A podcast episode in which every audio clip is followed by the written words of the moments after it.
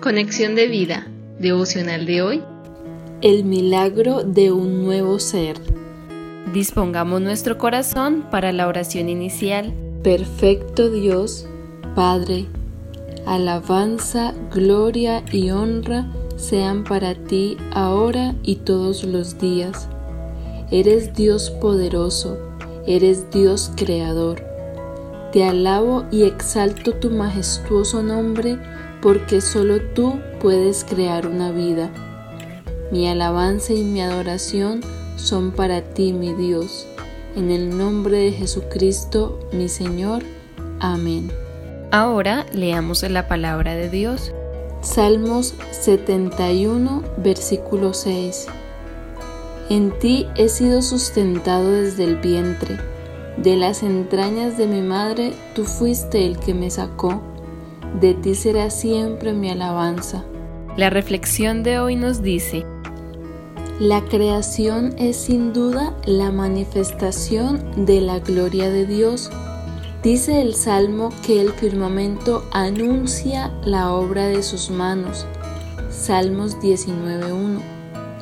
Isaías 40.26 proclama, Levantad en alto vuestros ojos y mirad quién creó estas cosas.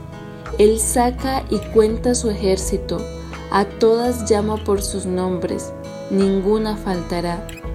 Tal es la grandeza de su fuerza y el poder de su dominio. Cuando hablamos de la creación de una nueva persona, la Biblia especifica que es Dios quien en lo oculto la forma. Allí, en el vientre de la madre, él la crea. Salmos 139, versículo 13. Y como si esto fuera poco, su poderosa palabra nos declara que también es Dios el que de las entrañas de la madre hace nacer un nuevo ser, como lo leíamos en el versículo de hoy. Esto es realmente asombroso, es extremadamente maravilloso digno y suficiente para que cada día alabemos y exaltemos al inigualable Dios por la maravilla de la creación. Cada persona es tan diferente y única que definitivamente eso solo lo puede hacer Dios.